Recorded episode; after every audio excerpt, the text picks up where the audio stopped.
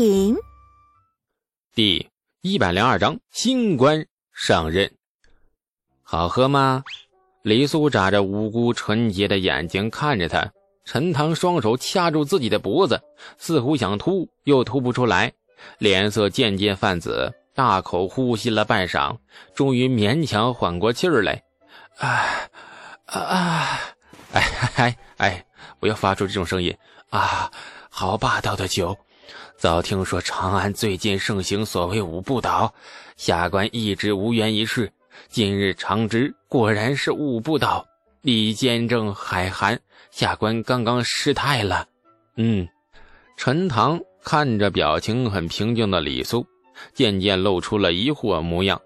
哎，看李坚正的样子，似乎喝过此酒啊？喝过呀。陈塘顿时露出了很幽怨的模样，目光很谴责的看着他：“你喝过？你刚刚你不提醒我？”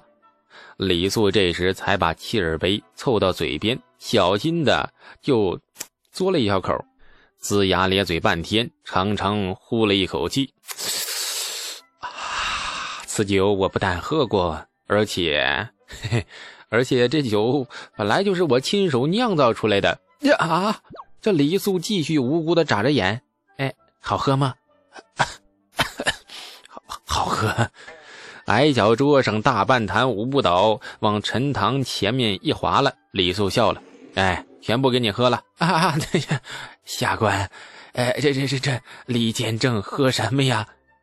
再次摆出了不胜凉风般柔弱的造型。李素叹道：“哎呀，我这年纪这么小，当然喝那酒糟了。点火计。”来碗醪糟，哎，就也就是江米酒。酒过三巡，陈塘脸色已红得像关公了，但是神志还是很清醒。李素刚才无声的坑了陈塘一次，这一记下马威很有效果，陈塘的神情愈发的恭敬了。哎，陛下当初哎设火器局时便说过，火器局自是以研制火器为主，不仅仅是震天雷。将来我大唐关中精锐攻城破寨、庭园交锋，都要用上火器，所以必须制出适合攻城的、适合平原战的、适合骑兵用的，还有适合部族用的等等诸多火器。陈塘看着李肃，接着又说：“上月建好火器局，陛下亲自指派了百余名工匠。”连同家眷都搬进了火器局旁的营房内，不准随意的与外人接触，包括外面驻守的五千金无畏将士在内。大家只等李坚正上任了。这为何非要等我上任呢？你们可以自行研制啊！说实话，我也只会造震天雷而已。火器局上下百余口，并无一人知晓火药秘方。陛下说了，火药秘方只在李建正一人手里，任何人若敢探问，必究其罪。没有火药，下官如何研制火器呀？哦，李素明白了，火器只是功用不同，但是最关键的技术数据却是火药秘方。硝石、木炭、硫磺三样东西的搭配比例啊，是核心的绝密数据。李世民绝对不会让他人尽皆知。人无我有才是王牌杀器，军民都知道了，那邻国都知道了，还算什么杀器啊？李素知道，李世民的性格绝不是史书上所说的那般胸怀博大。事实上，越英明的帝王越是多疑，他不允许任何人挑战他的皇权，更不允许任何人颠覆皇权。而火药这个东西，自从面世以后，李世民对他是可谓是又爱又怕。你交给谁掌握都不合适，哪怕是太子李世民也不会完全放心。近年来，李世民对魏王李泰那无比宠信，其宠信程度甚至超过太子。长安坊间早有流言，今上或有废长立魏之心。火药这东西自然不会交给太子和魏王。放眼天下俊才和忠臣，还能够找到比李素更放心的吗？没别的原因。那这东西本来就是他发明的，有没有火器局的存在，火药秘方都得牢牢记在李素心里。想用的时候，随便搜集几样物事，三两下一鼓捣，便是一件破城灭国的利器。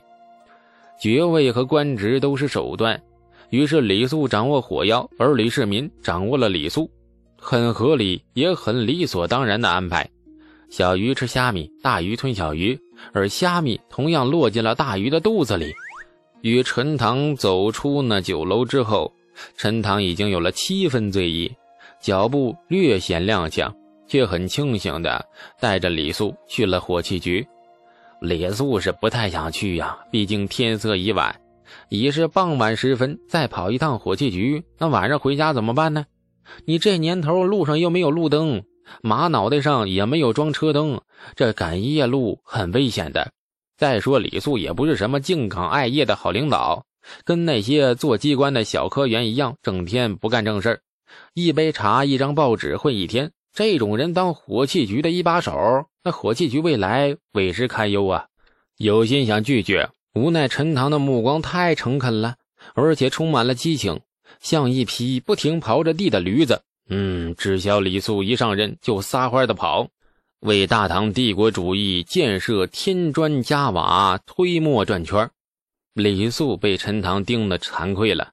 暗恨下属这种该死的上进心的同时，也不得不强堆出笑脸，表示很乐意去火器局监视工作。不对，是视察。二人骑马出城，趁着天还没有黑，急忙快马加鞭，小半个时辰便到了城东郊外。陈塘介绍，这里曾是一片农田，李世民决定把这块划出来建设火器局之后。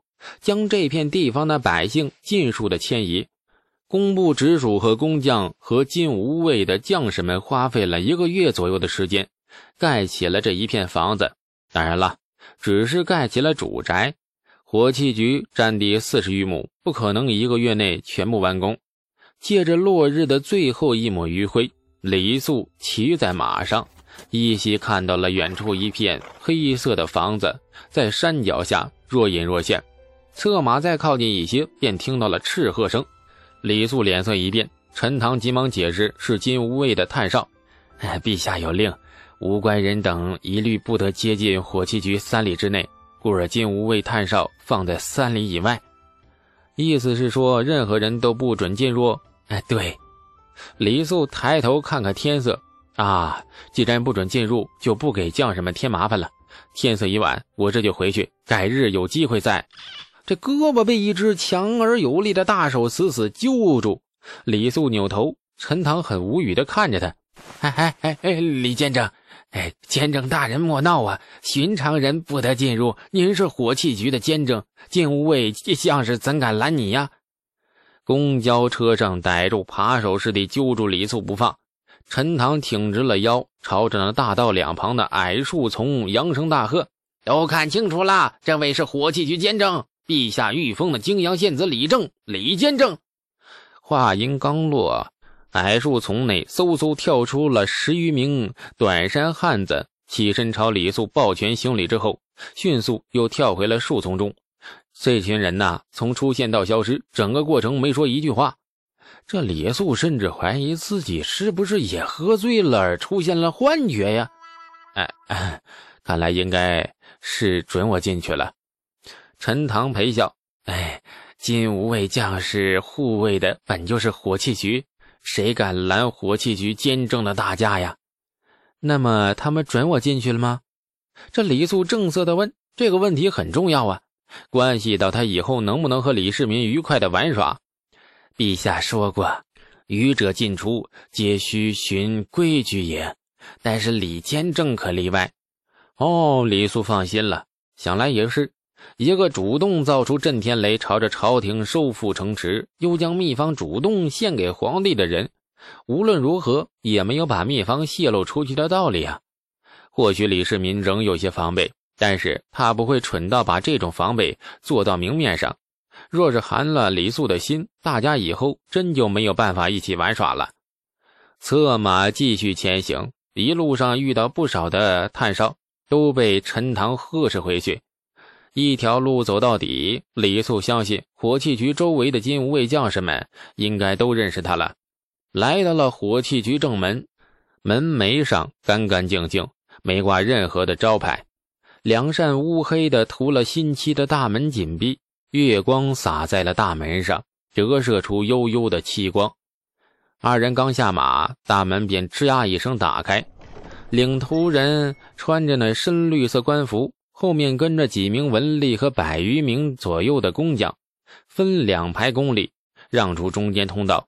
众人纷纷躬身行礼，领头的人算是老熟人了，老帅哥许敬宗。